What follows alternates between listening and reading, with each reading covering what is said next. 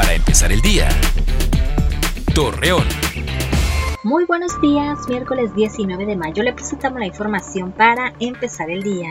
Con el fin de que más ciudadanos reciban la vacuna contra el COVID-19, la Cámara Nacional de la Industria de la Transformación y la Subsecretaría del Bienestar en La Laguna informaron que trabajadores de 50 años de edad adheridos a estas empresas próximamente serán inoculados. Para que la ciudadanía pueda conocer más acerca de los postulados a diferentes candidaturas, Claudia Galán, candidata a la Diputación Local por el Distrito 10 de Gómez anunció que este próximo viernes 21 de mayo se realizará un debate de manera virtual. Aunque se ha mitigado la enfermedad de COVID-19, el alcalde de Torreón, Sergio Lara Galván, mencionó que se reforzarán los protocolos de salud, por lo cual invita a la ciudadanía y establecimientos a respetar las medidas de higiene.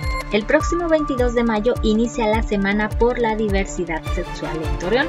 Al respecto, Arturo Junior Robles, fundador de Charlas sin Etiquetas, señaló que con ello se pretende que esta comunidad sea aceptada y se le reconozcan sus derechos. El general brigadier Ernesto Joaquín Geminiano Jiménez tomó protesta como nuevo titular del mando especial de la laguna. Asimismo aseguró comprometerse a trabajar para combatir la inseguridad. Acompáñenos con toda la información dos minutos antes de las 8 de la noche por Mega Noticias. Para empezar el día. Torreón.